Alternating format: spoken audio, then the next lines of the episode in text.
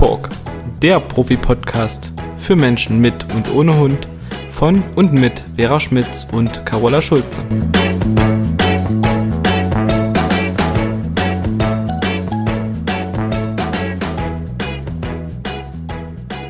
Hallo, guten Abend, meine liebe Vera. Hallo, schönen guten Abend, Carola. Und einen wunderschönen guten Abend, Herr Schrader. Hallo, guten Abend. Da sind wir wieder. Ja, zum zweiten Mal ist der Herr Schrader bei uns zu Besuch.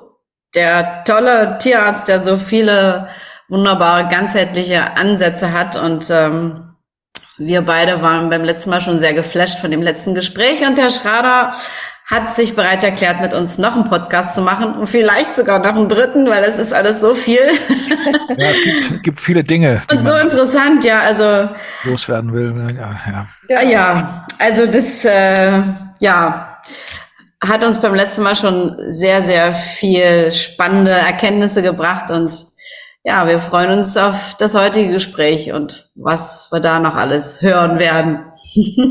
okay, vielen Dank für die Einladung, sage ich nur. Mhm. Aber immer gerne doch. Ich würde Ihnen auch gar nicht so gerne die Redezeit äh, stehlen, weil heute bin ich ein sehr aufmerksamer Zuhörer, wie auch schon beim letzten Mal, und überlasse Ihnen lieber die Worte, ähm, Herr Schrader. Sie hatten äh, ja beim letzten Mal noch mal mit einem Thema starten wollen. Das war die Anwendung von Chlordioxid in meinem eigenen Hause, bei meinem eigenen so Hund. So ist es. Genau. Genau. genau. Ja. Dieser Hund war uns sehr ans Herz gewachsen. Der Hund meiner Frau war zwölf Jahre alt und ähm, war abgesehen von seiner Besonderheit in seinem Charakter uns so eine Art Kind, was uns unglaublich verbunden hat, also bis noch heute. Der äh, wurde mit zwölf Jahren sehr, sehr krank und zwar ganz plötzlich. Und der kriegte plötzlich Zustände, die, wo ich sagen kann, das geht schief mit zwölf Jahren hat man immer Angst, dass da irgendwas kommt, was man nicht beherrschen kann. Auch Tierärzte haben Angst, wie man ja weiß. Also äh, haben dann, was machen Tierärzte? Nehmen Blut ab. Die Entzündungswerte, Leukozytenwerte gingen durch die Decke und der da haben wir ein Röntgenbild gemacht und, und oha, der hat eine Verschattung im Oberbauch. Was machen wir da?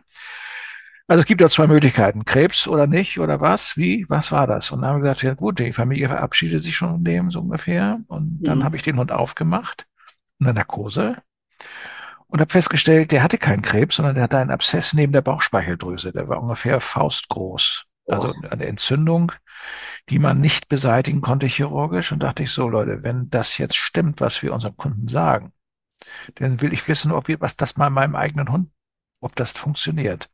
Ich habe ihn wieder zugenäht, habe ihn dann gezwungen, morgens, mittags und abends die Lösung zu geben, und zwar zwei Tropfen von der Lösung A, zwei Tropfen von der Lösung B, eine Minute warten, auf zehn Zentimeter aufgezogen. Das wollte der nicht. Da habe ich dem also gesagt, du frisst das jetzt oder zuckst das erst runter oder ich. Ne? Wissen ja, kennen ja also die Gebärden von Männern. Der wollte das nicht. Der hat auch zwischendurch sich erbrochen, ist klar. Der hatte dann Magensäure, das haben wir da geändert. Wir haben also dem morgens, mittags und abends diese zwei plus zwei Tropfen Lösung eingegeben. Nach einer Woche war der Hund wieder normal. Echt? Sein Verhalten. Und nach einer weiteren Woche waren die Blutwerte wieder normal. Und das ist natürlich ein besonderes Erlebnis und das, das prägt. Glauben Sie das? das da lassen wir, gesagt, das, wir lassen dieses geht nie wieder los.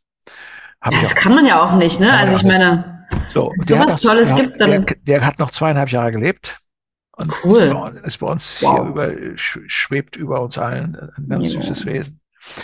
Ja, wie das so ist. Also ich will damit sagen, die eigenen Erlebnisse und die wissenschaftlichen Darstellungen auch von Andreas Kalker und es ist ganz klar, es ist eine Sensation, es ist tatsächlich das Universalheilmittel. Wer es nicht glauben will, der glaubt es eben nicht, der lässt das eben sein. Aber ja. wenn man in Not ist und dann das macht und man erkennt, dass das wirklich hilfreich ist, dann wird man sehr schnell anders denken. Mhm. Gut, das, man kann niemand zwingen dazu, vor allen Dingen, weil ja auch der, der Gegenwind immer noch da ist. Es gibt immer so blöde Typen, die dann dagegen Quatsch erzählen, was wissenschaftlich überhaupt nicht haltbar ist. Die völliger Unsinn, völliger Unsinn und dummes Zeug. Also ja. Leute, die wirklich, also warum ich sage, Dummheit ist es ehrlich nicht. Das ist aber so, es ist gekaufte Verleumdung, wenn man so will. Nicht? Die wollen nicht, dass das sich verbreitet. Es stört den Wirtschaftsablauf hier. Es könnte ja sein, dass die deutsche Bevölkerung sagt, wir wollen die keine Antibiotika mehr. Vielen Dank, liebe Pharmaindustrie. Hm. Und das wollen die natürlich nicht. Das ist doch ganz klar. Es stört. Ja, klar. Ja. Und dann sagen sie auch, ja, man muss das zulassen. Wissen Sie was? Das kann man überhaupt nicht zulassen. Das ist gar nicht zulassungsfähig nach den Kriterien. Aber es, es, ist auch nicht verboten. Mhm. Es wurde zwar so getan, als sei das verboten. Oh Gott, das ist ganz furchtbar. Und es ist tatsächlich so, dass die Behörden sagten, hallo, das ist verboten. Die Gerichte in Bayern und ich glaube auch in Schleswig-Holstein haben sich danach teilweise gerichtet. Ich weiß von zwei Ärzten, die mussten hm. eine Geldstrafe bezahlen von 50.000 Euro. Einer hat beinahe seine Approbation verloren. Bedroht haben sie auch Heilpraktiker in Mengen, die das machen wollten. Aber es ist nicht verboten. Es ist tatsächlich nicht verboten. Mhm. Juristisch nicht durchsetzbar. Und es wird immer noch gehetzt und da haben wir dann gesagt, so Leute, jetzt ist es aber mal Schluss hier mit dieser, mit dieser komischen. Entweder man gesteht die Fehler ein oder nicht. In Hamburg wollte man mir das ja auch verbieten. Mhm. Und das haben die erstmal gemacht und dann habe ich denen gesagt, pass mal auf, es ist nicht verboten und ihr habt eure diese, die Gesetze, die angeblichen Gesetze, die habt ihr selbst erfunden. Das sind ja also ganz kriminelle Vorgänge, wenn man sich das mal überlegt. Da denken sich Leute in der Behörde irgendwas aus, wie man dem anderen irgendwie eine beipulen kann und sagen dann, ja, das ist halt so.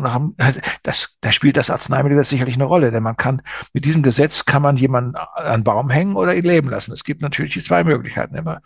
Aber äh, inzwischen sind wir so weit, dass ich, dass ich sage, also, ihr könnt mich alle mal.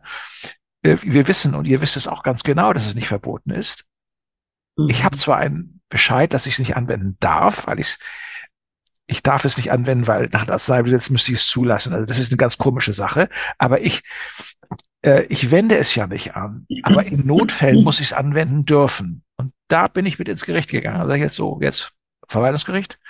Ein Spruch bitte noch, den, bevor ich ins Grab steige, ich möchte wissen, ob ich das darf oder nicht. Wenn jemand todkrank ist und ich weiß ganz genau, der lebt nicht mehr, wenn ich morgen, wenn ich nichts mache, er hat aber alle Chancen, wenn ich ihm Chlordioxid gebe.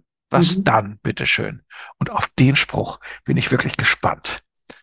Das ah, das steht noch aus, die Antwort. Das will ich noch erleben, ja. Ah ja, na, das werden Sie. Aber im Verwaltungsgericht ruht manches lange Jahre, das wissen Sie. Ne? Also mal gucken, vielleicht schaffe ich das ja noch, das zu erleben. Wir drücken die Daumen. Bei welchen Krankheiten äh, haben Sie denn äh, Chlordioxid noch erfolgreich eingesetzt? Also ich sage mal so, bei allen Infektionen eigentlich, bei grundsätzlich allen Infektionen. Hm. Ja, bei allen Infektionen. Und wir wissen übrigens auch, ja, es gibt Infektionen, die sind problematisch, man muss das wissen. Äh, zum Beispiel äh, Tuberkulose, da ist eine Anwendung von Chlordioxid, das muss sehr intensiv geschehen. Mhm. Äh, warum das so ist, das wird Andreas Kalker Ihnen wahrscheinlich mehr darüber erzählen. Ich bin ja kein Humanmediziner, sondern ich beschäftige mich mit Haustieren und mit, mhm. und ähm, in der Tiermedizin ist Tuberkulose eine anzeigepflichtige Seuche, die werden sofort eingeschläfert, die Tiere und so weiter. Ist, für uns ist das praktisch ein geschlossenes Buch. Ich mhm. weiß aber, dass es funktioniert.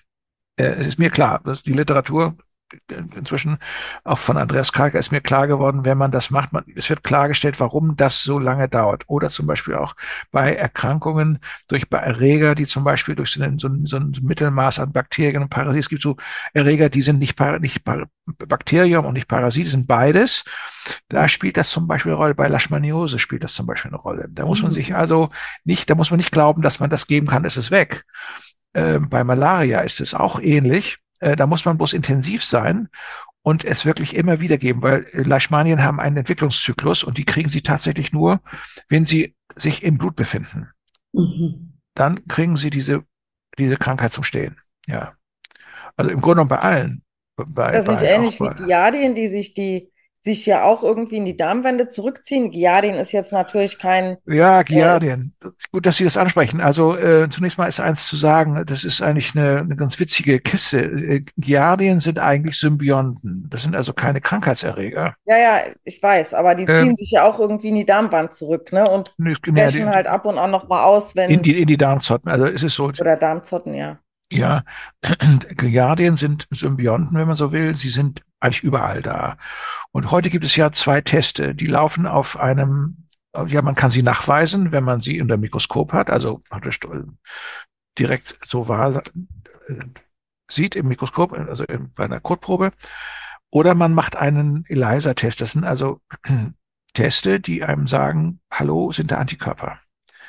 Und wenn man einen Giardien positiven Hund hat, heißt, oh, der hat Giardiose, und hat er zufällig auch Durchfall, ja, kann ja sein äh, dann gibt man ihm natürlich irgendwelche Mittel, dieses Panacur, was also auf Dauer wirklich ein Problem darstellt. Das haben wir auch schon festgestellt. Also meine Panacur ist in der Tierärztpraxis nicht wegzudenken, aber man sollte es nicht so massiv einsetzen, wie es so gemacht wird.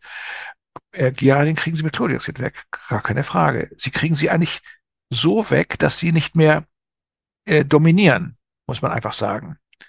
Aber Klartext ist, wenn Sie nur ein bisschen Giardien haben, dann haben Sie auch einen entsprechenden Giardien-Titer.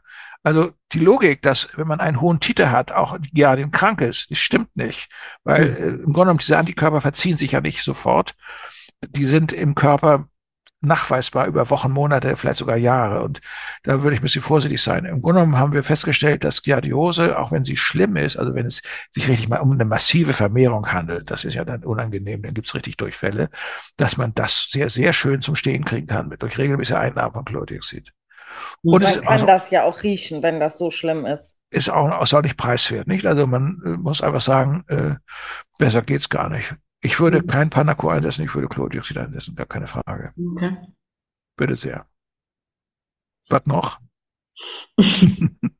ähm, ich hatte eben eine Frage, die ist mir jetzt gerade entfallen. Jetzt springe ich etwas, denn ähm, wir hatten also nochmal eine Frage zur Ernährung, was wir ja in der, in der letzten Folge hatten. Da hatten Sie ja auch ähm, darüber gesprochen, ähm, dass gewisse Stoffe eben den Körper übersäuern. Ja. Und dass der Hund ja auch eher ernährt werden soll wie ein ähm, Mensch, das heißt nicht so viel Fleisch. Und, nee, ähm, so viel meine, nicht, sondern hat... wenig Fleisch heißt es. Okay, sogar wenig Fleisch. Er ist nämlich ähm, kein Fleischfresser. Punkt. Äh, ja, jedenfalls hatte ich das bei Ihnen in einem Interview irgendwo auch mal gehört, dass Sie, also, dass Sie, meine ich, gesagt hatten, Fleisch macht den Körper ja sauer. Ja, also wer, viel Fleisch macht viel und, sauer, ja klar. Und ähm, Krebs entsteht ja auch nur in einem sauren Milieu. in der Tat, in der Tat, ja. Das heißt, wenn ich einen Hund jetzt barfe, und bei Barfen ist es ja in der Regel so, dass der Hund überwiegend äh, über äh, tierische Kost ernährt wird, also macht man automatisch ja den äh, Organismus sauer. Richtig, ja. Und das wäre eben äh, der, der Gegenzug, ne, was Sie gesagt hatten, dass man äh, den Hund eben mit wenig Fleisch ernährt, was man auch bei Ihnen auf Ihrer Seite ähm, kritische Tiermedizin nachlesen kann, wenn ich das richtig in Erinnerung habe. Ja, irgendwo haben wir darüber gesprochen, genau. Ach so, eine der ersten Aufzeichnungen war übrigens äh, die Datei Ernährung unserer Hunde und Katzen. Wenn Sie das einschalten, ist das ja so ein Sammelsurium von Texten ganz oben. Erscheint das. Das war damals im Zusammenhang mit der Meier, von, von dem Ernährungsmeier, die Geschichte. Ach so, ja, genau. Ah, ja. Ja, da habe ich das Buch mal gelesen, habe ich gedacht, so, hm, ja gut. Ja, ähm, im Grunde genommen bleibt uns nichts anderes übrig, als umzudenken, dass uns wir uns von den Medien, medialen Steuerung frei machen und dass wir sagen, unser Lebewesen, Hund ist auch nur ein Kind oder ein Mensch, wenn man so will. Und alles, was man sich selber antut, ja gut, äh, man muss halt eben vernünftig sein und wissen, was ein Hund braucht. Und mehr sollte man ihm auch nicht geben. Alles, was Übermaß gegeben wird, sowieso von übel, muss man dann auch sagen. Und was mich besonders immer ein bisschen, was mich beschäftigt, irritiert eigentlich, sind diese, diese, diese zwanghaften Verabreichungen von sogenannten Leckerlis. Und sie wissen meistens gar nicht, was da drin ist. Es sei denn, sie backen die selber in ihrem, in ihrem Ofen und können da also äh, Kekse herstellen, die sie selber für sauber halten. Dann hätte ich vielleicht nichts dagegen, aber sowas im Laden zu kaufen, das ist schon echt, das ist schon, nee, das kann gar nicht sein. Ja, ich äh, ermuntere meine ähm, Hundebesitzer auch immer mal einfach mal zu lesen äh, bei der Zusammensetzung, was da steht. Und eine Sache ist immer, da steht so oft Zucker, wo ich immer sage, was, was hat denn Zucker dazu? Und das ist ja nur eine Sache. Aber wenn die dann wirklich mal bewusst hingucken, die ganzen, was Sie vorhin schon gesagt haben, ja. äh, in dem letzten Podcast gesagt haben, die ganzen äh, Zusatzstoffe, Lockstoffe und Geruchsverstärker, Meistens steht ja dann E davor oder so eine langen chemischen Begriffe. Da wird es schon übel, wenn ich es lese. Aber was Sie, was Sie wahrscheinlich nicht wissen, ist Folgendes. Es gibt also eine andere Deklarationspflicht bei äh, Futtermitteln. Und es gibt so viele Stoffe, die dieser Deklarationspflicht gar nicht unterliegen, dass Sie gar nicht wissen, was Sie da kaufen. Ja, das habe ich auch gelesen, ja. Und so da gibt es ja noch auch nur eine geschlossene Deklaration, ne? Das hatte ich, glaube ja, ich, bei Ihnen auf den Seiten gesehen. Muss ich sagen, da ist mein ja, Misstrauen dann doch gewachsen und ich sage immer, ja. Hands off, Hände weg von sowas. Ja. Es ist einfach, es ist überhaupt nicht zu ertragen, wenn man sowas, äh, sie kaufen irgendwas, sie wissen gar nicht, was da drin ist. Sie denken, da steht was Schönes drauf, das ist dann so, aber bitte, die Leute sind halt so. Mhm. Äh, vieles, was wir heute im Laden kaufen, ist tatsächlich, äh, was sagte mein Sohn neulich noch, dann können Sie auch gleich auf die Müllkippe gehen. okay. wenn man das, das hört sich krass an, aber wenn man sich überlegt, wie viel Stoffe da drin sind, die Schaden anrichten, mhm. dann ist eine Müllkippe im Zweifel noch, also klares Wasser, ne? also mal vorsichtig. Das ist wirklich so. Mhm. Ich hatte mal eine Beziehung zu einer Familie, da war der Vater dort, der war tätig in einer Futtermittelfirma in Pferden an der Aller. Sagt Ihnen das was? Nee. Das war damals die führende Firma, äh, ich will den Namen jetzt nicht nennen, sonst, sonst werden die mir eine reinwürgen. Pferden an der Aller war also ein großer, das ist übrigens heute auch noch Hundefutterproduzent, wurde aber wahrscheinlich von einem äh, Investoren aufgekauft. Und ähm, der hat mir erklärt, er war zuständig für die Zufuhr von den äh, von Stoffen in die Futtermittel. Und da sage ich, wie viel sind denn das? Sagt er, da brauche ich einen Computer für. So viele sind das. Also Steuerung. Also die Steuerung bestimmter Geschmacksgredienzien, das sind also Tausende, Hunderte und Tausende Stoffe, die da zusammengemischt werden, die gar nicht deklarationspflichtig sind und von denen wir überhaupt keine Ahnung haben, nicht mal, die, nicht mal einen Hauch von Ahnung haben. Und da haben wir gedacht, ey, das ist ja schlimmer, als ich dachte. Und da war mir klar, das sollte man, sollte man die Hände von lassen. Sie mhm. würden sowas nicht essen. So, ziemlich mhm. sicher nicht. Und es gibt jetzt inzwischen im Fernsehen gibt es ja auch die Ernährungsdocs, nicht? die machen ja nach natürliche Ernährung. Finde ich ganz toll. Aber ob, ob das nun beim Hundehalter greift, das weiß ich noch nicht. Das, dazu ist also der Einfluss der Medien sehr stark. Nicht? Das muss man das auch so sagen. Es gibt auch Menschen, die haben so eine feste Meinung, die, die erreichen sie nicht. Das ist sehr schwierig. Ja, das ist das, nun mal so. Wir ja können nicht alle erreichen, aber wir wollen einfach ein bisschen zum selber denken und nachdenken anregen und ähm, ja. vielleicht ist ja diese äh, Erhöhung der Gebühren auch ein Anlass für viele nochmal äh, in andere Richtung zu gucken und äh, sich vielleicht doch mal zu informieren, die es früher vielleicht nicht getan hätten. Die können gar nicht anders, meine ich. Also Denke ich auch. Also von daher ist das wenn 70 Prozent aller Hundehalter nicht mehr zum Tierarzt gehen, nach der Statistik, die wir also sehr ernst nehmen müssen, okay. was ist, was passiert den Tierärzten? Dann machen die Praxen zu, dann gibt es keine mehr, außer mhm. den großen Einrichtungen, die es in Amerika gibt. Mhm. Also diese investorengesteuerten Praxen, da muss man einfach sagen, das geht schief. Und nun hat man ja inzwischen gehört, dass die Bundesregierung, oder habe ich mich dafür gehört? Nein. Die Bundesregierung bereitet einen Gesetzestext vor, ähm, der es äh, verbietet, wo es verboten wird, dass äh, äh, äh, äh, äh, Investorengruppen Praxen übernehmen. Humanpraxen. Zunächst mal ist von Humanpraxen die Rede. Mhm. Weil das Ziel dieser Praxen ist Profitmaximierung, das heißt maximale Profite. Und da können die Krankenkassen nicht gegen an und da können die Leute nicht gegen an. Das ist auch klar. Und ob das mhm. nun klappt. Und wenn das klappt und wenn das sich durchsetzt, dann gilt das natürlich für die Tiermedizin auch. Aber diejenigen, die inzwischen schon aufgekauft worden sind, die können sie natürlich nicht sagen, äh, baut das Ding zurück. Das schaffen sie mhm. nicht. Ganz mhm. klar, gibt es eine Ausnahmeregelung. Aber so wird es sein, dass also immer mehr und immer mehr Tier, Tierhalter nicht zum Tierarzt gehen wollen, weil sie Angst haben und weil sie es einfach nicht können. So. Ja. Schlichtweg nicht können, weil sie es nicht bezahlen können. Wahnsinn. Ja. Aber um nochmal auf die Ernährung zurückzukommen, das fängt ja eigentlich schon damit an, dass Menschen Trockenfutter oder Fertignahrung bevorzugen, weil sie im Glauben sind und weil das ja auch durch die Medien so verkauft wird, dass dort alle Nährstoffe enthalten sind, die der Hund braucht. Und ich stelle ja. mir dann immer die Frage, welcher Mensch, bitteschön, rechnet jeden Tag für sich aus, dass er mit seiner Nahrung alle Nährstoffe zu sich nimmt? Das geht gar nicht, das gibt's gar nicht. Nee, und beim Hund ist das ja auch nicht erforderlich. Ähm, ja, das sind Verkaufsslogans, die, die, die, die können nicht stimmen. Nicht? Also äh, nun ist es auch so, ähm, wir müssen einfach sagen, die Bedarfsnormen sind eigentlich eindeutig. Und wir können ja nicht immer dafür sorgen, dass wir diesen Bedarfsnormen gerecht werden. Also müssen wir die Vielseitigkeit einführen. Und die Vielseitigkeit wollen, will man in der Industrie nicht einführen. Sie wollen immer dasselbe essen. So entstehen praktisch dann kontroverse Position, logischerweise. Aber die Vielseitigkeit ist immer noch der Weg, gesund zu bleiben. Also gesünder zu leben, als sich da mit irgendwas äh, was, was man da so im Laden kauft. Gut, ich will aber den Leuten nicht das Geschäft verderben. Das ist nicht meine Aufgabe. Ich sage bloß eins, man sollte eigentlich vernünftigerweise sich auf diese Firmen zu, ähm, einlassen, die tatsächlich chemiefreie Nahrung produzieren. Und wissen Sie, welche Firmen das sind? Also ich kenne zum Beispiel Reiko und Aras. Aras, ja. Und da gibt es noch Anikura gab es mal, oder gibt es noch, weiß ich nicht.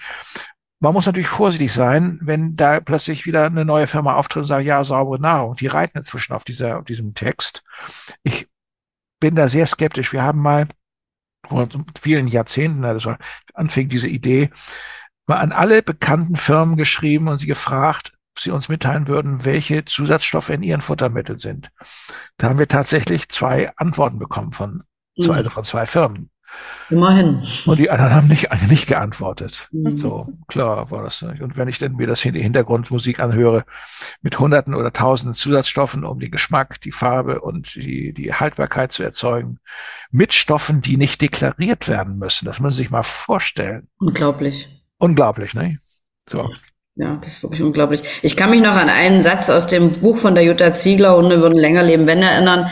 Der lautete so sinngemäß, äh, die meisten äh, Futtersorten sind totgekochte und totgepresste Pampe, in die ganz viel Chemie hineingerührt wird, damit der Hund das überhaupt anrührt. das fand ich so herrlich. Aber das trifft, glaube ich, den Nagel auf den Kopf. Also es ist der Wahnsinn. Hundertprozentig, ja. Ja. Ja, die gute Frau Ziegler, das ist also ein Vorreiter einer Idee, die, muss ich sagen, Hochachtung, muss ich sagen. Ich habe sie ja kennengelernt und äh, mhm. äh, dann hat sie sie auch äh, sehr viel über diese Negativwirkung der Impfungen berichtet. Ja, das wäre auch noch so ein Thema, was mich sehr Ja, damals war ich, äh, ich sage Ihnen ganz offen, ich habe das alles nachvollziehen können, was sie sagt. Mhm. Aber wir waren noch nicht so weit. Mhm. Wir haben uns erst dahin entwickelt. Sie glauben gar nicht, wie schwierig das ist jungen Tierärzten auszureden, Hunde und Katzen zu impfen. Das können sie praktisch gar nicht ohne weiteres. Das machen sie mal in einer normalen Praxis. Sagen wir, sie sind also Assistent, Assistentin mhm. und fangen an, den Leuten auszureden, ihre Hunde und Katzen zu impfen. Was macht denn der, der, der, der ja, Inhaber der Praxis dann mit ihnen? Der schmeißt sie raus. Mhm. Weil sie dann den Umsatz nicht bringen, den er von ihnen erwartet. Ah ja. Mhm. Klar, ne? Mhm. Da ist ja so, man muss es einfach mal, man, man muss immer dran riechen. Ähm, 70 Prozent aller aller Praxen und mehr vielleicht noch, noch sind nach Aussage der Bundestierärztekammer dringend angewiesen auf das Impfstoffgeschäft. Okay. Wenn die das nicht machen würden, was sie machen, was passiert denn dann? Dann würden sie pleite gehen. Bom, bom, bom. Wahnsinn. Aber ich habe inzwischen eine Erfahrung gemacht, die mich doch berührt hat. Da hat mich jemand angerufen aus, äh, aus, aus der Ostzone, hätte ich mal gesagt. denke, aus Leipzig, glaube ich, oder Dresden war das. Und die sagte, ja, wissen Sie, Herr Schader, ich würde so gerne mal, ich würde gerne das so machen, wie Sie das machen. Und sage, wie mache ich das denn? Ja, Sie sprechen und schreiben so viel. Ja, ja, ja, ja, wie, wie ist das? Ja, aber wenn Sie das so machen wie ich, dann, dann, dann sind Sie Ihre Assistentenstelle los. Das sage ich Ihnen, vorsichtig. Mhm. Habe ich ihr das erzählt, was, ne? Mhm. Sagt sie, denkt das drüber nach. Und da hat sie mir gesagt, irgendwann hat sie mir eine Mail geschickt oder was, ich habe ich mir angerufen, sagt, ja, sie hätte mit ihrem ne, Praxisinhaber gesprochen und sie hätten ihre Ansichten total geändert und sie würden das genauso machen wie ich. Sie würden den Leuten das ausreden.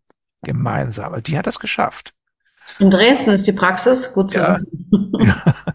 Also meine ich jedenfalls. Ja. So, das war natürlich erwärmend, wo ich sagen kann, sie oh. denken auch nach. Denn letztendlich ist es ja so, Vertrauen mhm. ist ein Problem geworden. Und Vertrauen in der Tier, in eine tierärztliche Praxis zu haben, hm. also ich weiß, dass Vertrauen sehr schnell verloren geht oder überhaupt verloren gegangen ist, mhm. wenn die Menschen das Gefühl haben, sie werden hopp genommen und finanziell ausgebeutet. Und das ist leider in allen Bereichen so, dass die eigentlich die Mehrzahl der Menschen das Gefühl hat, das ist viel zu teuer, das kann nicht angehen. Mhm. Wie gehen Sie damit um? Wie gehen gleich wieder hin? Gehen Sie da irgendwo hin, wo Sie ausgeplündert werden? Ich nicht. Nö. Nö, klar. Es gibt ja noch diese, es gibt ja noch, also die Komushaft, davon haben Sie ja gehört, nicht? Die, Komus, Kom, die von, von Andreas Kalker mit initiierte ähm, Gemeinschaft der Ärzte, Koalition äh, Mundial Salut y Vida, das ist also die, die sich mit Chlordioxid äh, genau. auseinandersetzen. So. Genau. Es gibt inzwischen auch noch eine, eine Gruppe, die sich also auf alternative Medizin spezialisiert unter der Ägide von den Firmen Heilkraft. Sagt Ihnen das was? Nee. Heilkraft habe ich schon mal gehört. Heilkraft in Lüneburg. Also die haben sich, geben sich sehr viel Mühe, mhm. mit, mit alternativen Ideen ähm, auf dem Markt zu sein. Ist allerdings auch ein kommerzieller Vorgang, weiß ich auch. Aber ich habe sehr viel Vertrauen in die, muss ich sagen, jedenfalls noch. Und das freut mich doch sehr. Die haben auch ein Beratungsmodul. Ähm, äh, da kann man also mit denen an, die, die anrufen und sie fragen, wie und was und welche, was man auf dem Herzen hat. Ach cool. Die fahren zum Beispiel, wenn, wenn im Telegram was von mir veröffentlicht wird, dann setzen sie immer so einen Text darunter, haben sie Fragen, können sie das anrufen über Heilkraft und Co. können sie mal machen. Ach, die sind das. Ah, das vielleicht kenne ich das daher. Von, von ja. ja, ja, ja, Also die Idee ist, die Idee ist genial. Also Schwarmwissen zu teilen ist enorm, muss ich sagen. Mhm. Und die haben natürlich auch die Idee, dass man möglichst viele Ärzte unter einen oder Tierärzte unter einen Hut bringt. Wie weit das klappen kann, weiß ich nicht. Ich sehe das übrigens noch nicht. Aber äh, wird schon kommen, denn die Zeiten ändern sich ja. Wenn die Tierärzte, ersten Tierarztpraxen schließen, mhm. hier in Hamburg sind die auch schon am abgesägt werden. Gerade in der Nähe bei uns ist eine Praxis zugemacht. Das ging gar nicht. Da ging gar keiner mehr hin. Tja. Als wir beide mit, äh, mit als, als Hundetrainerin angefangen haben, gab es auch noch deutschlandweit nicht so viele Hundeschulen. Also das hat sich auch dann irgendwann rasant ausgebreitet und ja. wir können ja immerhin die Hoffnung haben, dass auch da äh, das Ganze sich rumspricht und äh, es dann immer mehr gibt, die auf diesen Zug mit aufspringen. Solange das Ganze im Bereich der Fairness abläuft, bin ich ja dafür, nicht? Aber ich weiß zum Beispiel auch, dass äh, viele Hundeschulen von, das will ich jetzt nicht, aber nicht in Forderung stellen. Ich habe da manchmal so meine Zweifel, dass das da mit rechten Dingen zugeht. Also das muss ich noch so sagen. Vorsicht, das will ich eigentlich gar nicht laut gesagt haben, aber man muss einfach mal auch daran denken. Und wenn es auch in tierärztlichen Praxen nicht, nicht so recht zu, zugeht, wie das zugehen sollte, dann wird das woanders. Also dann geht in den meisten Fällen geht es eigentlich tatsächlich nur um Geld. Oh Gott, oh Gott, oh Gott. Ja, Fürchterlich. Ja. Da gebe ich Ihnen auf jeden Fall recht. Ähm, können wir vielleicht noch mal ein bisschen auf diese Thematik mit den Impfungen eingehen? Also was ich oft erlebe, ähm, ist, dass äh, die Hunde, gerade die Welpen, wenn die geimpft werden, ähm, das, ich weiß gar nicht, was ist denn das jetzt? Sechsfach, achtfach Impfung, ja, ja. dass es denen danach so schlecht geht, dass die allergische Schocks haben, die kommen dann ewig nicht in die Welpengruppe. Ähm, oder was ich mich auch immer frage, so ein, so ein ganz kleiner Welpe, ich sage jetzt mal ein Chihuahua-Welpe, der kriegt die gleiche Dosis wie eine Dogge und hat dann eine riesen Beule an der Seite und liegt drei Tage flach. Also das kann doch alles nicht. Äh, also das ist mir ein Rätsel. Also wir haben ja in den letzten Jahren viel gelernt, auch von Frau Ziegler, das muss ich Ihnen sagen. Da bin ich sehr dankbar dafür, dass sie mhm. mal ganz klar gesagt hat, ungeimpfte Tiere leben gesünder. Ja. Das ist also eine Tatsache, das stimmt. Und wir wissen auch, dass hier keine Seuchen im Moment greifen. Wir hatten ja mal die, das Problem der Parvovirose. Das kam durch den auftretenden Hundehandel. Das war irgendwann in den 70er Jahren, ging es mal richtig hoch her, wo also wirklich viele todkranke Tiere importiert wurden. Und dann kamen die verzweifelten Tierhalter in die Praxis. Und die brachten dann also einen sterbenden Hund daher. Die, die konnte man nur mhm. mit Dauerinfusionen am Leben erhalten. Es war eine ganz schwierige Zeit. Also ich will damit sagen, Impfung ist ja eigentlich nichts von der Idee her nichts Unlogisches. Ja, ja, auf jeden Fall. Wenn es nicht das Immunsystem schädigt. Und zwar auf Dauer. Man kann übrigens mit der Quantenanalytik diese Impfschäden sehr genau feststellen. Ja. Oh. Also wenn ein Hund einmal geimpft ist, reicht das schon, dass man das wahrnimmt, dass man seinen Impfschaden wahrnimmt. Mhm. Ja, was passiert da? Also ähm, da wird ein Organismus festgelegt auf eine, auf eine, auf die Bildung von Antikörpern. Ganz klar. Aber es gibt so viele Nebenwirkungen, die haben, also die Folgen sind, dass das Immunsystem eigentlich entweder überreagiert oder nicht reagiert. Mhm. Das ist das Problem. Das ist bei allen Impfungen so. Mhm. Äh, also, ich weiß nicht, als Sie klein waren, haben Sie wahrscheinlich mal eine Schluckimpfung gegen Kinderlähmung bekommen, ne? Wir haben gegen alles eine Impfung bekommen in der DDR. Da gab es tatsächlich noch eine Impfpflicht. Ja. ja, ja, alles. Also man muss natürlich auch wissen, es gibt ähm, Impfstoffe, die nicht, die nicht unbedingt so einen Schaden anrichten, wenn sie nicht unbedingt diese Stoffe beinhalten, die üblicherweise drin sind, diese Adjuvantien. Das ist, mhm. glaube ich, das eigentliche schädigende Agens oder die eigentlich schädigenden Stoffe sind die Stoffe, die dazu gebracht werden, damit das überhaupt wirkt. Mhm. Aber es gibt übrigens interessanterweise Impfstoffhersteller, das hat man in Russland gemacht und in Kuba, soweit ich weiß, mhm. werden Impfstoffe hergestellt, übrigens gegen Corona, interessanterweise, nicht basieren aber nicht auf diesem RNA-Prinzip, sondern äh, Impfstoffe, die man durchaus akzeptieren kann. Und in Kuba gibt es kaum Nebenwirkungen bei Impfungen. Und in Russland auch nicht. Okay. In China angeblich auch nicht. Was unsere westliche Welt an sich genommen hat, ist ja dieser RNA-Impfstoff, mhm. der übrigens nach Aussage des obersten Gerichts der Vereinigten Staaten kein Impfstoff ist, sondern ein Eingriff in die Genetik. Ja. Und das ist in der Schweiz verboten. Interessant, ne? Ja, da kommt was ganz Tolles auf uns zu. Ich habe das neulich gelesen, dachte ich auch, siehste, irgendwann kommen die Amerikaner ja auch da drauf. Und es kommt daher. Also wenn das oberste Gericht der Amerikaner sagt, dass die RNA-Impfung scheiße ist, äh, Entschuldigung, dass sie, ähm, das wollte ich gar nicht so sagen. Doch, ich sage es eigentlich doch nochmal. Das ist also eine ungeheuerliche, also eine ungeheuerliche Eingriff. Es ist ein, ein Menschenversuch, ein, ein genetischer Menschenversuch. Das wurde von Kriminellen inszeniert, eindeutig. Und die Leute, die das gepowert haben, die das hier in den Welt, denken Sie mal an diese Heinis, die im Fernsehen auftragen. Wie heißen die? Na? Lauterbach und Co. Lauterbach und Co. Oder wie heißt der andere? Wieler und sonstige Co Wieler. Corona. Und der, Auch ein der, Tierarzt der, übrigens, ne? und wie hieß der noch? Der, der ist sind alle ganz leise geworden. Der Wieler hat sich verzogen und der andere ist auch ganz leise geworden. Ja, wie hieß denn der noch? Der Drosten? Drosten. Das war der mit dem Test. Ach Gott. Ja. ja, die Wissenschaftler, die Experten. Gut, also zum, wir sind ja bei den Tieren, nicht? Immer noch. Ja, Aber, aber was für Menschen gilt, Vorsicht vor Impfungen, gilt auch für die Tiere. Ja. Ich kann nur sagen, wenn jemand das unbedingt will, wir sagen Ihnen ganz klar, wollen Sie das? Ja, möchte ich gerne. Gut, okay. Ich sage Ihnen gleich, es kann Impf, nee, da will ich so. Gut, das, das machen Sie mal in der tierärztlichen Praxis. Ich wette mit Ihnen, dass das kein Tierarzt sagt. Das schafft mhm. er nicht. Das schafft er nicht. Mhm. Aber man kann sagen, pass mal auf, wenn Sie es unbedingt wollen, Grundimmunisierung von mir aus, wenn Sie es wollen. Aber bedenken Sie, ich würde es nicht tun okay, aber lassen Sie wieder diese Wiederholungsimpfungen.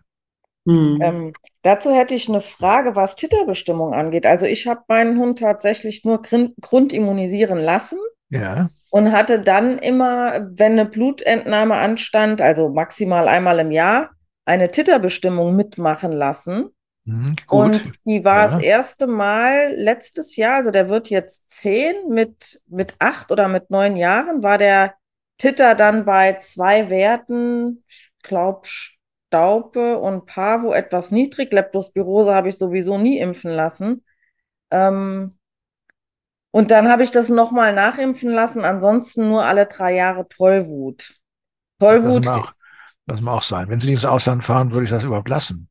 Ja, ja bei Tollwut wurde uns damals in der Ausbildung gesagt, dass wenn ein Hund einen Mensch verletzt, und ich habe das selber auch mitgekriegt, als ich von einem Hund gebissen wurde, dass der ähm, Humanmediziner eigentlich den Impfausweis vom Hund sehen will. Ist dieser Hund ähm, Tollwut geimpft? Ja, aber und wenn nicht, würden die den Menschen Tollwut impfen. Das, ob das so ist, ne, ob das eine Tatsache ist, weiß ich nicht. Das wurde uns damals so vermittelt und deswegen ähm, hatte ich ja. das bisher so weitergegeben. De, ne, die Mindest, also das wenigstens machen lassen, ähm, aber wenn Sie da was dazu sagen können und ja. Es ist, es, ist, es ist ein geschäftstüchtiges System. Das ist natürlich klar. Aber ich sage Ihnen ganz deutlich, hier in Deutschland gibt es nirgendwo Tollwut, es sei denn in bestimmten Bereichen. Also in der Nähe von Neumünster gibt es das, können die Hunde dann impfen. Ist auch gar nicht so verkehrt. Äh, ich denke mal auch Hunde, die jachtig geführt werden, könnte man gegen Tollwut impfen. Aber diese Impferei ständig wiederholt, führt ja zu einer Überinanspruchnahme des Immunsystems und das ist, das führt zu Katastrophen. Das ist das Problem. Nicht bei jedem Hund, aber bei den meisten, mehr oder weniger irgendwann doch sichtbar. Und dann wundert man sich, dass die dauerkrank sind, Dauerdurchfälle haben, dass sie Dauerjucken haben und das nicht heilbar ist. Dann kriegen sie irgendwelche Mittel, die das Jucken verhindern sollen. Das hilft dann irgendwann auch nicht mehr. Das ist doch tragisch irgendwie, finden Sie nicht auch? Also ich glaube, eine der wesentlichen mhm. toxischen Einflüsse für die Gesundheit der Hunde und Katzen, das sind die Impfungen. Also denke ich heute tatsächlich. Ja. Genauso wie Frau Ziegler auch, die das mit sehr klugen Worten damals, also vor ein paar Jahren irgendwo in Köln mal gesagt hat. Das finde ich also bemerkenswert und äh, ich habe mich dem angeschlossen und gesagt, ja, die hat recht, prima, in Ordnung. Man muss sich nur fairerweise danach richten. Natürlich kann man das nicht unbedingt immer eins zu eins umsetzen, muss auch den Tierhalter fragen. Man will sich ja nicht mit einem Kunden streiten. Man kann sagen, wollen Sie das wirklich? Okay. Okay, Nebenwirkungen gibt's, wissen Sie. Er muss ja aufklären. Das ist ja auch eine Pflicht, ne? Aber die wir sagen jedem, der mit wieder, ich möchte meinen Hund wiederholt impfen, warum wollen Sie das denn? Ja, muss man das nicht? Sag ich, nee, müssen wir überhaupt nicht. Ja, das denken die Leute alle, dass ja, man das jährlich machen muss. Wenn sie es nicht wollen, dann lassen es doch. Also ich ja. würde es, wenn es mein Hund, würde ich es lassen. Dann gehen die Leute, die meisten Leute so wieder raus. Das war ein Gespräch von zwei Minuten. Auf Wiedersehen. Okay. Es gibt aber Leute, die dann auch sagen, ich zweifle daran, mhm. gehen um die Ecke zu einem Tierarzt und sagen, hören Sie mal zu, der Schrader hat gesagt, dass Impfen nicht in Ordnung ist. Was hat der gesagt? Wollen Sie denn, dass Ihr Hund stirbt, heißt es dann? Ja. Das ist tatsächlich vorgekommen. Also ja, so, das, das Spiel mit der Angst. Das, das prägt sich natürlich ein, nicht? Mhm. Ja, aber es ist ja alles dummes Zeug. Gut, ja, ich meine, äh, muss jeder selbst. Impfung ja oder nein, das muss jeder selbst entscheiden. Auf jeden Fall sollte man jedem Impfdruck ausweichen, weil das mhm. eigentlich nur eine kommerzielle Ursache haben kann. Mhm. Und die Leute, die Postkarten kriegen von ihrem Tierarzt, dass sie wiederholt impfen sollen, die sollten sich mal fragen, warum der ihnen Postkarten schickt. ja. ja. ja Geld verdienen. Sie hatten jetzt die Frage noch nicht ganz beantwortet.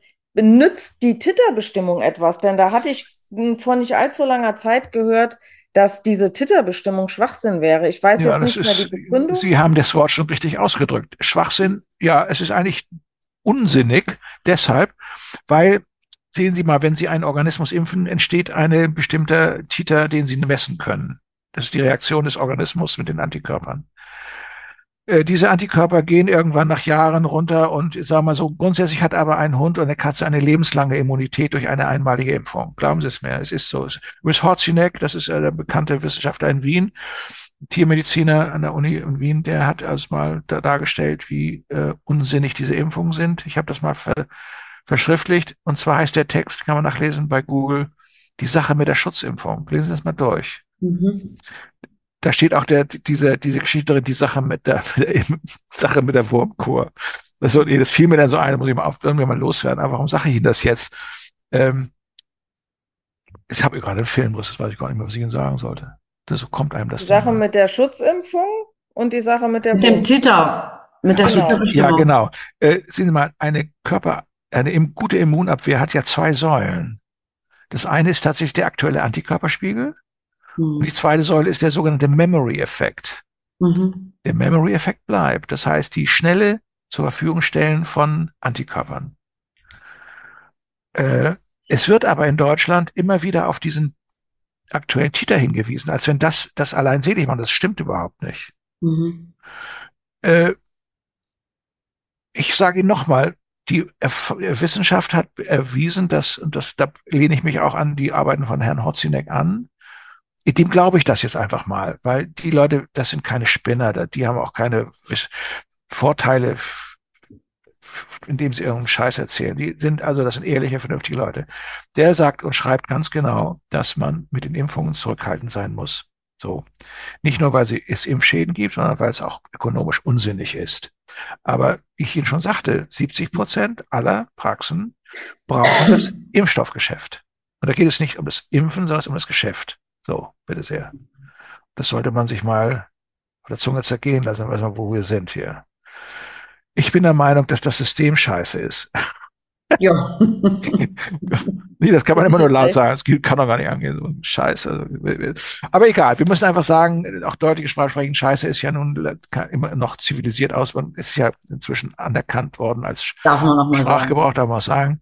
Ich sage Ihnen das auch ganz offen. Äh, diese Impfungen sind heute eine für mich irgendwie kein Thema mehr. Wir haben uns auf okay. andere Akzente gesetzt oder.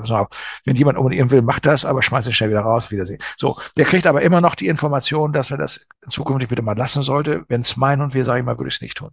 Meine mhm. Söhne halten das auch so, das muss ich auch sagen, bin ich eigentlich sehr zufrieden.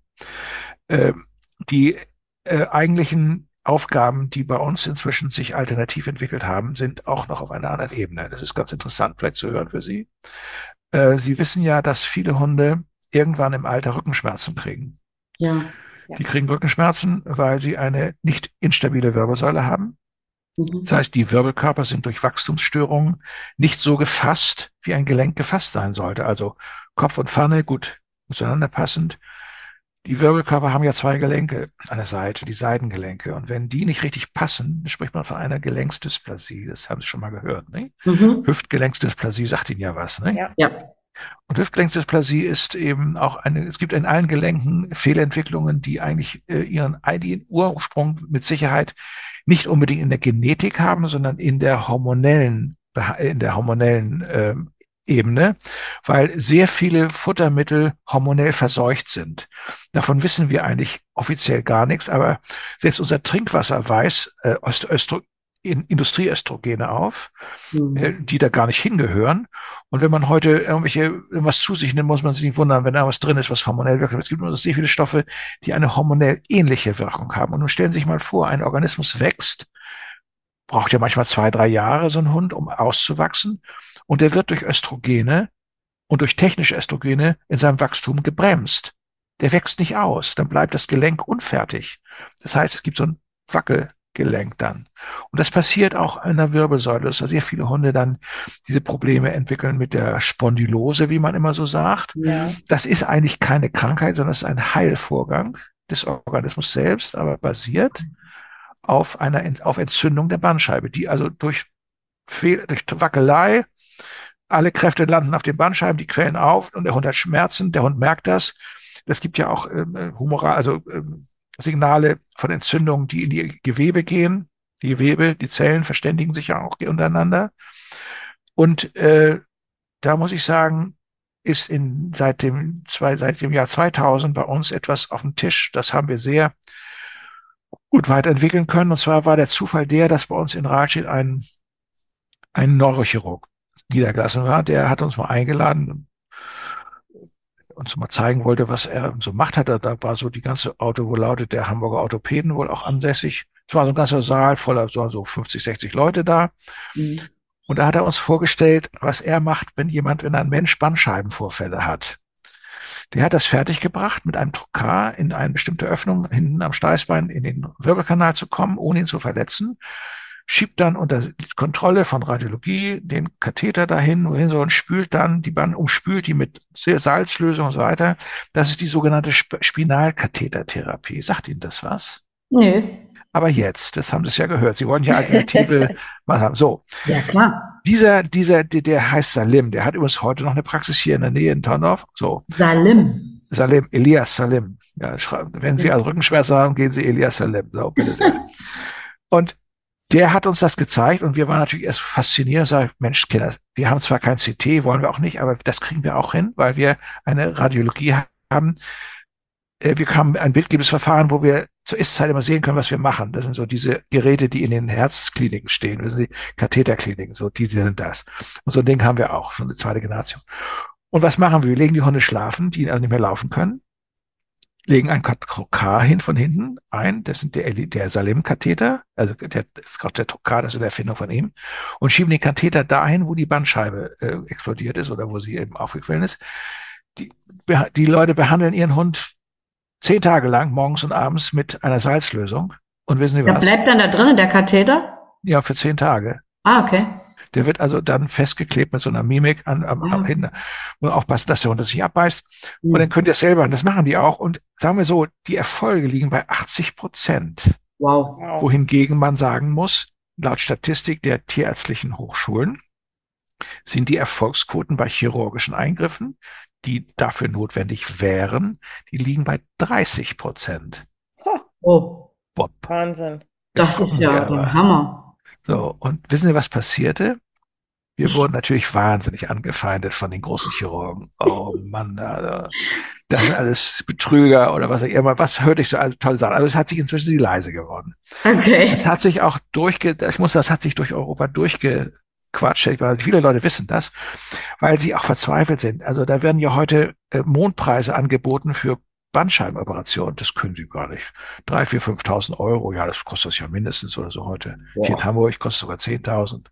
In München wunderbar.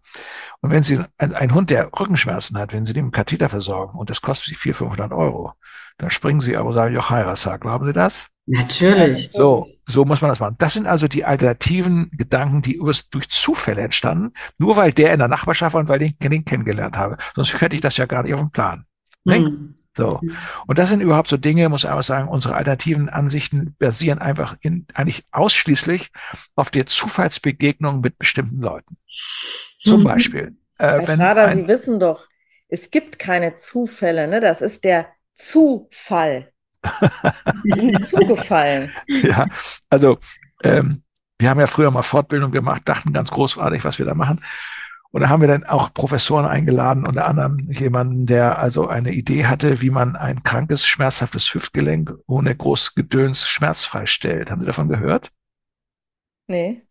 Doch, das habe ich äh, von Ihnen schon mal in einem Interview gehört. Aber sagen Sie es ruhig nochmal. Das ist, das ist der Professor Küpper. Ja, genau. Der war, der war in Aachen der Leiter der, der, der Versuchstierabteilung. Das hört sich natürlich nicht so toll an. aber das war ein ganz, ähm, ein war, das lebt nicht mehr leider, ein ganz äh, außerordentlich kollegialer, sehr warmherziger Mensch. Und äh, der hat uns beigebracht mit seiner Methode, wie man äh, mit einem Trick eine äußerst schmerzhafte Hüfte völlig schmerzfrei stellen kann. Und zwar nachhaltig lebenslang. Der Hund hat dann zwar eine kranke Hüfte, aber der merkt das nicht. Statt, ja was, Einschläfern, Endoprothese. Wir mhm. hatten, wir haben auch mal Endoprothesen eingebaut, das haben wir irgendwann wieder gelassen, weil die, die halten nicht lange, ne? Ja, es ist gefährlich, weil, ja genau, der Hund geht mit seinen Sachen auch anders um. Aber der Hauptgrund war der, dass sich bei Endoprothesen auch Keime ansiedeln. Das heißt also, bei allen metallischen Implantaten siedeln sich Keime an. Das Gleiche ist übrigens in der Fall bei der Chirurgie des Kreuzbandrisses beim Hund. Da gibt es ja eigentlich auch metallische Implantate. Ich weiß nicht, ob Sie davon mhm. gehört haben. Mhm. Da gibt es die uralte, die, diese TPLO-Methode, ähm, äh, da wird der Knochen durchgeschnitten Mhm. Äh, und da wird eine Platte eingesetzt, nur mal so gesagt. Da gibt es die zwei, die TTA ist auch so ähnlich, da wird auch eine Platte eingesetzt. Das Problem ist, dass Hunde, die starke bakterielle Belastung in sich tragen, müssen damit rechnen, dass hier ein Prozess entsteht, der heißt Entzündung im Knochen. Das kennt man beim Menschen übrigens auch. Und dann entzündet sie der ganze Kram. Wir haben das oft genug gesehen, dass sich also an metallischen Implantaten Infektionen ansiedeln, mhm. die nicht von außen kommen, sondern von innen. Schönen Gruß. Und deswegen machen wir das nicht.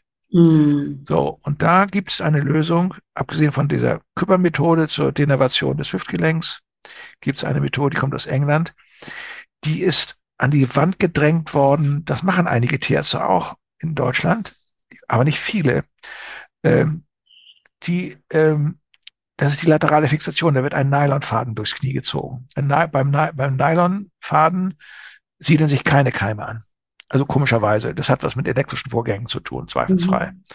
Aber wenn Sie heute hören, das, das habe ich heute gerade wieder gehört von jemandem, der sagte, ja, ich bin, wohne in Heidelberg, ich soll da einen Kreuzbandriss, da muss ich dreieinhalbtausend Euro für bezahlen, das habe ich nicht. So, ja, dann setzen Sie sich die Straßenbahn, kommen Sie hier, bezahlen 600 Euro dafür.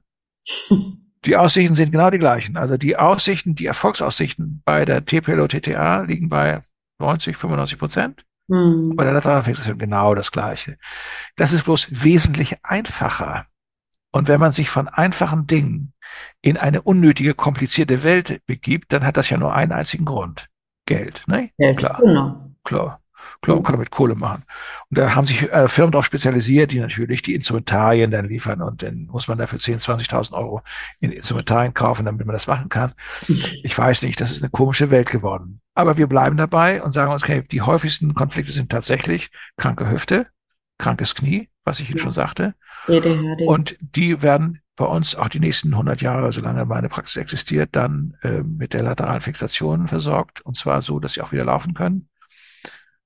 Äh, und die äh, schmerzhaften Erkrankungen der Wirbelsäule mit dem Katheter nach Salem. Googeln Sie mal Spinalkatheter nach Salem. Mhm. Werden Sie ja sehen. Aber das ist etwas, was man also auch unter die Leute bringen müsste. Wir wollen natürlich nicht jetzt Werbung für die eigene Praxis machen, sondern wir wollen vielleicht sogar auch Leute beeinflussen, Praxen, dass sie das auch machen. ja, das wäre noch meine Frage gewesen, ob es denn äh, deutschlandweit äh, Praxen gibt, mit denen Sie zusammenarbeiten, die bei Ihnen Schulung bekommen oder sich bei Ihnen informieren? Moment, Im Moment noch nicht. Also wir, okay. wir wurden ja sehr angefeindet mit sowas. Ne? Ja, also, ich weiß. Besonders mit der Salem-Geschichte.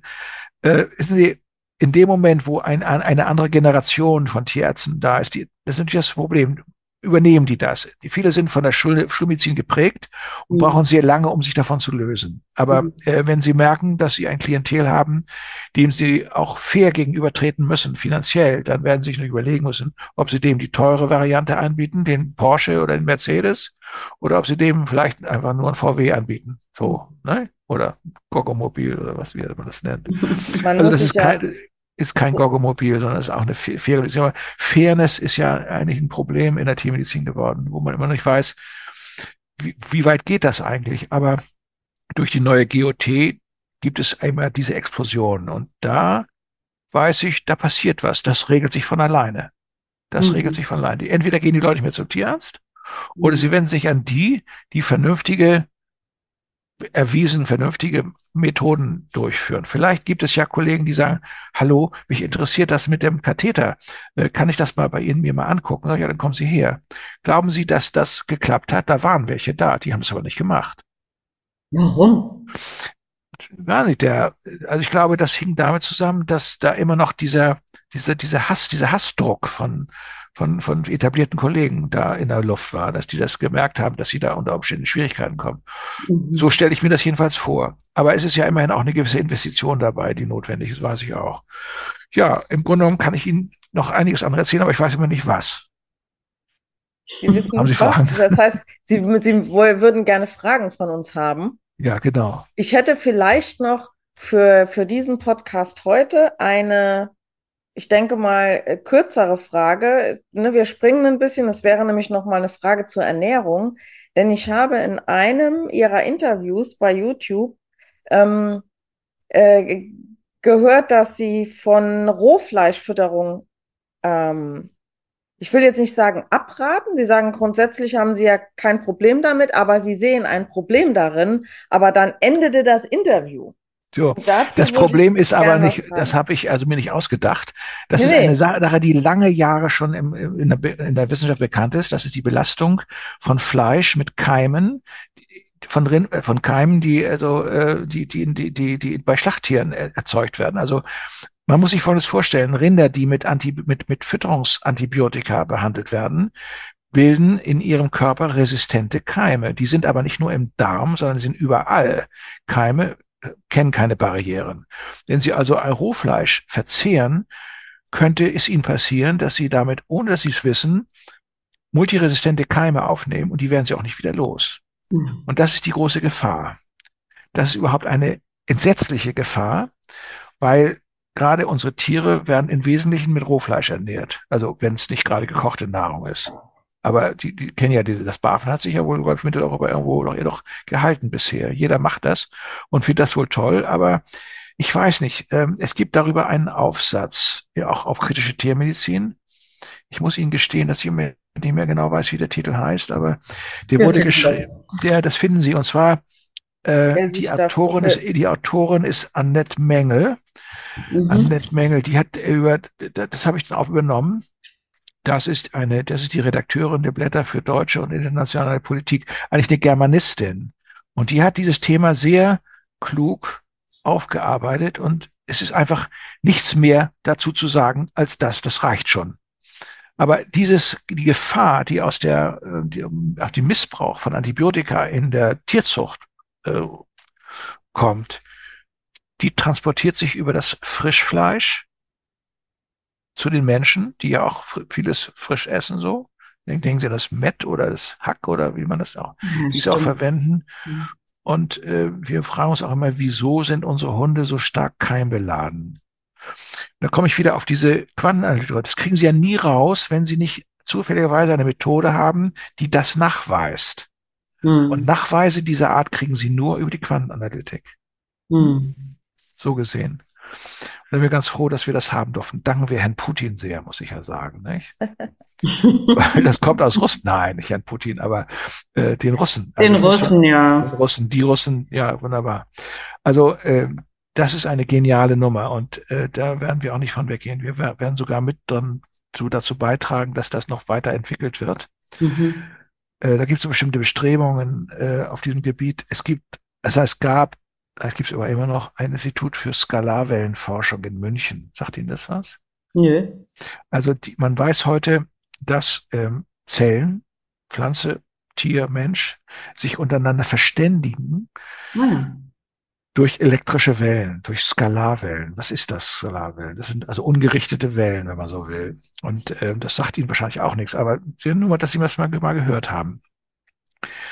Ähm, Skalarwellen ähm, entstehen durch eine bestimmte elektrische Entwicklung in den Zellen, die die weitergeben.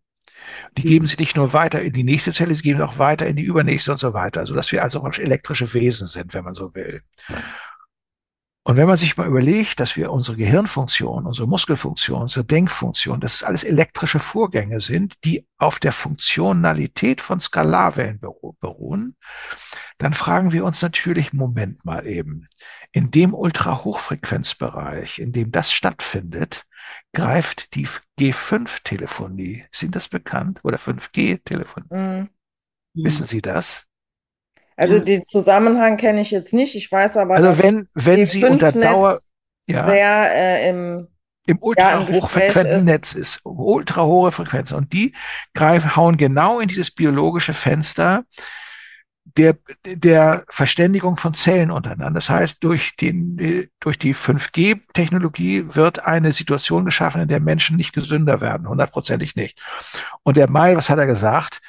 Die Erfinder nicht unbedingt, aber die Anwender und die Betreiber dieser Technologie, das sind Verbrecher. Das kann man nur laut sagen, weil stellen Sie mal vor, Sie, Ihr Organismus wird unter Dauerbeschuss genommen von, von diesen Wellen.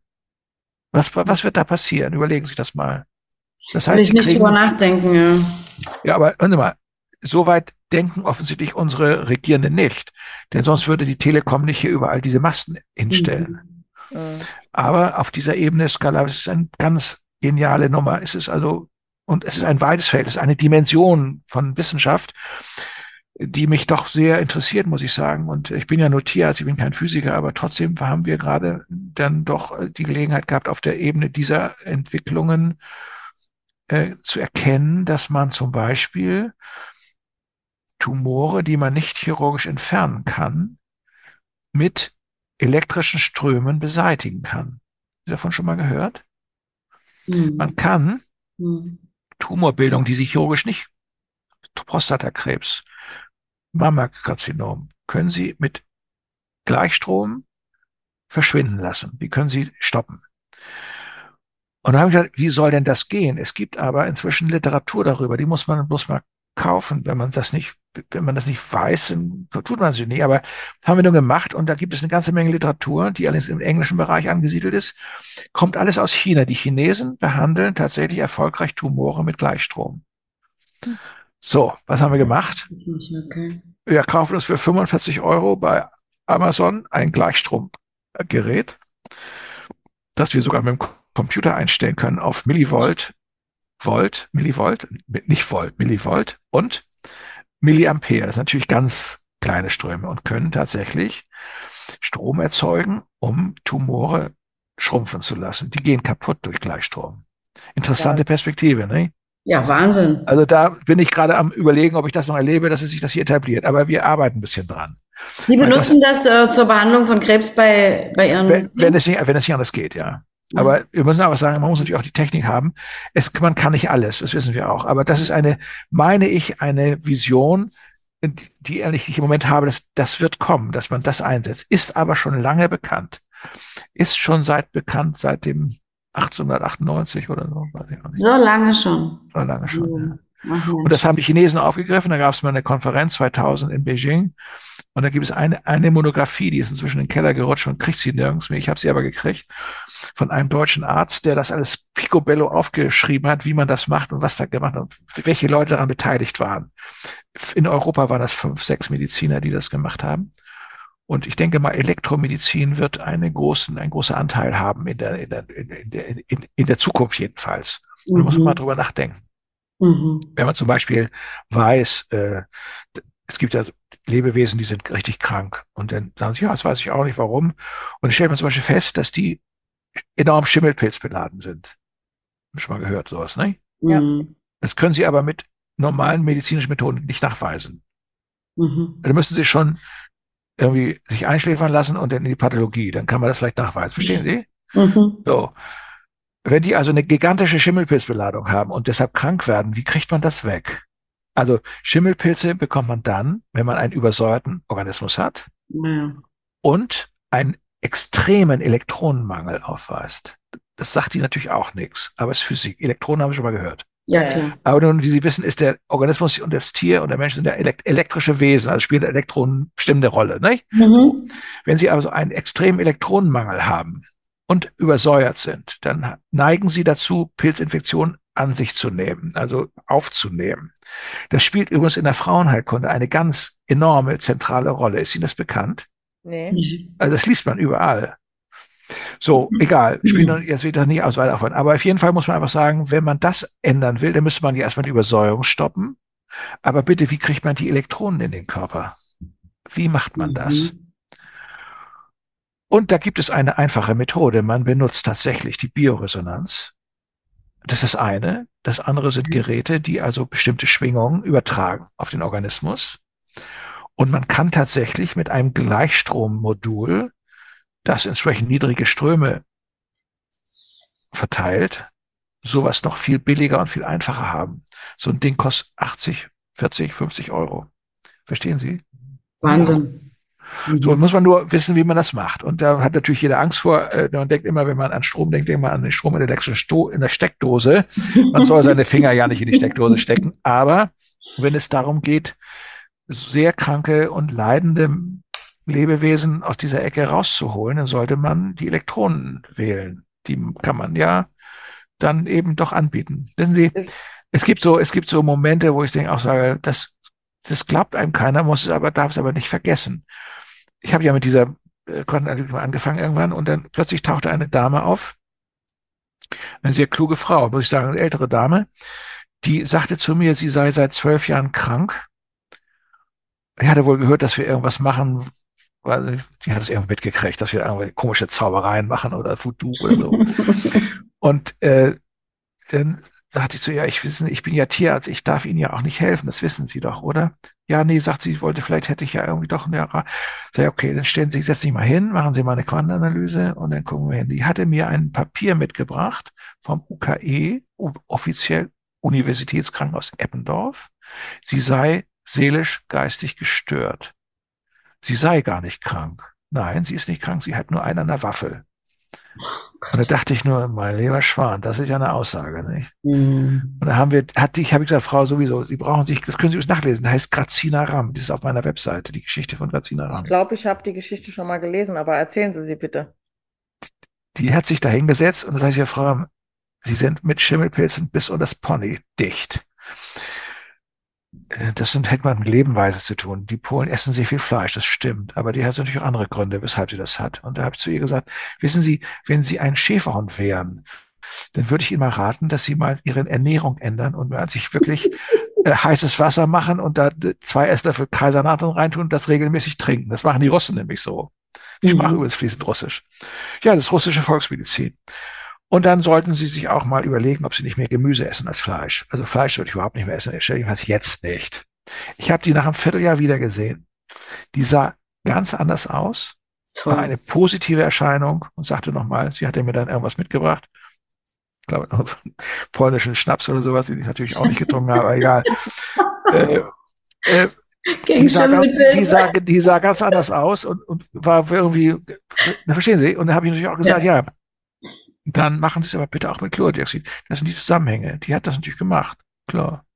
Ja, cool. Aber ich konnte sie nicht dazu bringen, ihre Finger in die Steckdose zu stecken, um Elektronen aufzulösen. Aber ähm, wissen Sie was? Ich setze mich wöchentlich einmal ähm, auch Strom aus. Und zwar gibt es eine Sport, ja, Sportart, ne, hört sich jetzt vielleicht komisch an, aber nennt, nennt sich EMS. Und ähm, Ja, dann kriegt man eine ja, ja, ja. 20-minütige Anwendung. Da kriegt Ja, man ja. Elektroden an die Arme, an, den, ja. an so eine Weste, an den Po, an die Beine. ja, ja, ja, ja, ja, ja. Und äh, da gibt es immer vier Sekunden einen Stromimpuls, den kann man regulieren. Das merkt man teilweise sehr deutlich. Dann kribbelt es im ganzen Körper. Ja, das ist das, bitteschön. Ah, Mensch, das ist Vera. Also Sie mal, werden ne? dann Und wahrscheinlich dabei mache ich noch ein paar äh, Körperbewegungen und danach gibt es hin und wieder auch ordentlich Muskelkater. Nach 20 Ja, ja. Ja, ja, ja, das ist das, ja, ja. Es gibt da verschiedene Möglichkeiten. Also die weichste Methode ist ja die Bioresonanz. Aber die richtige, die richtige, die richtige Pulsierung von Stromstößen im Niedervoltagebereich und äh, muss man einfach sagen, äh, das ist äh, Elektromedizin ist ja ein Begriff, nicht? Also, aber da sehe ich in der Tiermedizin irgendwie eine Chance. Dann kriegen Sie mich nicht von weg. So, das wissen Sie es. Boah, es gibt so tolle Sachen. Spannend. Ich glaube, wir können auch noch eine Stunde locker äh, mit Ihnen erzählen. Also mich hätte ja noch das Thema Klärschlamm interessiert, weil ich das bei Ihnen öfter gelesen habe, aber ich glaube, wir machen für heute erstmal Schluss, weil jetzt haben wir schon wieder weit über eine Stunde gesprochen. Es reicht, es reicht. Ja, nee, es ist super spannend, aber ähm, Lieber Herr Schrader, würden Sie uns denn äh, bei Gelegenheiten nochmal für einen weiteren Podcast zur Verfügung stehen? Hätten aber Sie Lust? Wissen Sie, ich habe auch gedacht, ich finde das eigentlich toll, was Sie machen und äh, wenn es der Sache dienlich ist und Sie haben ja Interesse. Ich finde, Wissenschaft ist für alle da und äh, ich habe da gar keine Hemmung. Sie müssen bloß wissen, ob Sie mir das glauben, was ich sage. Also die zweite Frage, okay. Sie, was ich habe. Ich bemühe mich natürlich um Wahrheit, ist klar. Also mache ich gerne. Sehr ja, super. Da freuen wir uns sehr. Dann bedanken wir uns für heute erstmal ganz herzlich bei Ihnen. Es war wieder mega spannend und ja, wir freuen uns aufs nächste Mal und für heute wünschen wir Ihnen erstmal noch einen schönen Abend. Tausend Dank. Vielen und Dank nochmal und alles Gute für Sie. Wir werden uns vielleicht nochmal. Also, Danke. Ich würde mich natürlich auch gerne nochmal bei unseren Zuhörern und Zuhörerinnen bedanken und äh, auch gerne um Kommentare bitten. Also die dürfen genau. ja auch mal ihre Meinung dazu sagen, ne? Würde uns auch interessieren, also mich zumindest. Ja, mich auch, klar. In, in diesem Sinne wünsche ich euch beiden einen wunderschönen Abend und wir melden uns dann nochmal bei Ihnen, Herr Schrader, für okay, machen Sie das eine gerne. nächste Aufzeichnung. Alles Gute. Äh, Sage ich jetzt alles Gute nach Berlin oder nach Dresden? Also ich bin in der Nähe von Mainz, in, äh, in Bingen am Rhein und die Carola, die ähm, ist in Sachsen-Anhalt, in Köthen. Ja in Halle und Dessau, wenn tolle, ich was sage. Tolle, tolle Technik, dass wir das noch erleben dürfen. Nicht? Ja, also Wahnsinn, ne? ja, finde ich auch. Also dann sage ich erstmal Tschüss allerseits und schönen Abend noch. Ihnen auch einen schönen Abend. Vielen, Tschüss. vielen Dank. Tschüss. Tschüss. Dankeschön.